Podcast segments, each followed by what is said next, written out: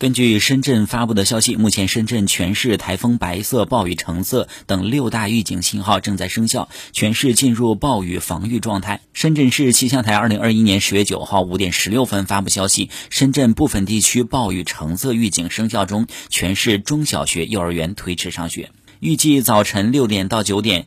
局部有大雨到暴雨，气温二十三到二十五度，偏东风四到五级，沿海高地和海区最大阵风八到九级。风雨明显，外出呢注意携带好雨具，远离低洼地带和户外广告牌，雨天路滑，开车慢行。目前呢，盐田区。平山区、大鹏新区、东部海区、龙岗区暴雨橙色预警，其余区域呢暴雨黄色预警生效中。全市中小学、幼儿园推迟上学，直至暴雨橙色预警取消。家长可自行把握孩子上学时间，待安全隐患消除后再上学。学校呢不得因此对学校做迟到或旷课处理。